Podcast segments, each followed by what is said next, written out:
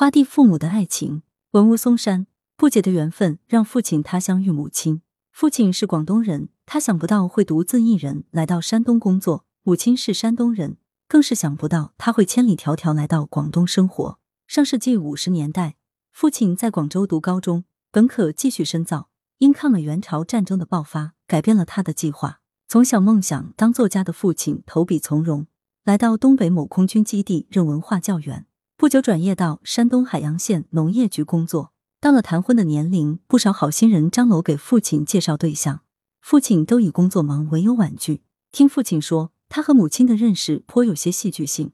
有一天，父亲骑自行车不小心把母亲撞了，父亲赶紧送母亲去医院检查。一来二去，他们相爱了。在亲朋好友见证下，父亲和母亲走进了婚姻的殿堂。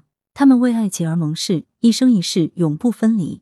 然而，牵手的甜蜜是短暂的，分手的痛苦却深深的刻在母亲的心头。为了照顾远在千里之外的婆婆，也为了让长期在基层蹲点的父亲无后顾之忧，婚后不到四年，母亲带着年仅三岁的我毅然南下，与素未谋面的婆婆一起生活。从此，她与父亲天各一方，坐上南下的列车。看着车窗外的景色，母亲一脸凝重。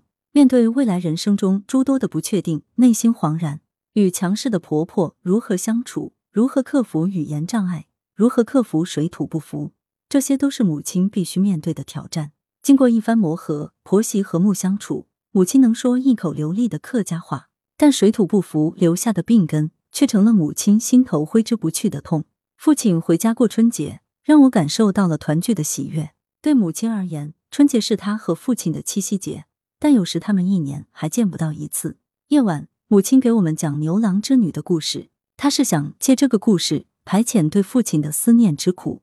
因为这个故事，我喜欢仰望天空。每当七夕节来临，面对浩瀚的星空，我的内心充满希冀，期望父亲能回到母亲身边。母亲在思念中送走了一个个漫漫长夜。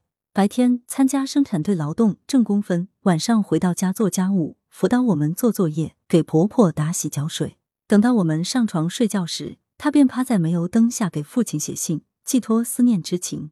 历经十年的离别之苦，父亲因病于一九七四年提前退休。此时的父亲身患哮喘，走几步路就气喘吁吁。面对家务活，父亲有心无力。父亲身体每况愈下，他提前布局，把重心转移到对子女的学习教育上。受读书无用论影响，母亲不理解。父亲对母亲说：“我时日无多，把子女培养好，将来他们才有能力孝顺你。”父亲的执着与坚守换来回报。上世纪八十年代，我们兄妹三人顺利考上大中专院校。按照约定，我们每个月拿出三分之一的工资给母亲，兑现了父亲对母亲的承诺。但在我们有能力孝顺他们时，父亲却于一九九四年夏的一个晚上因病辞世，生命永远定格在六十一岁。醉过才知酒浓，爱过方知情重。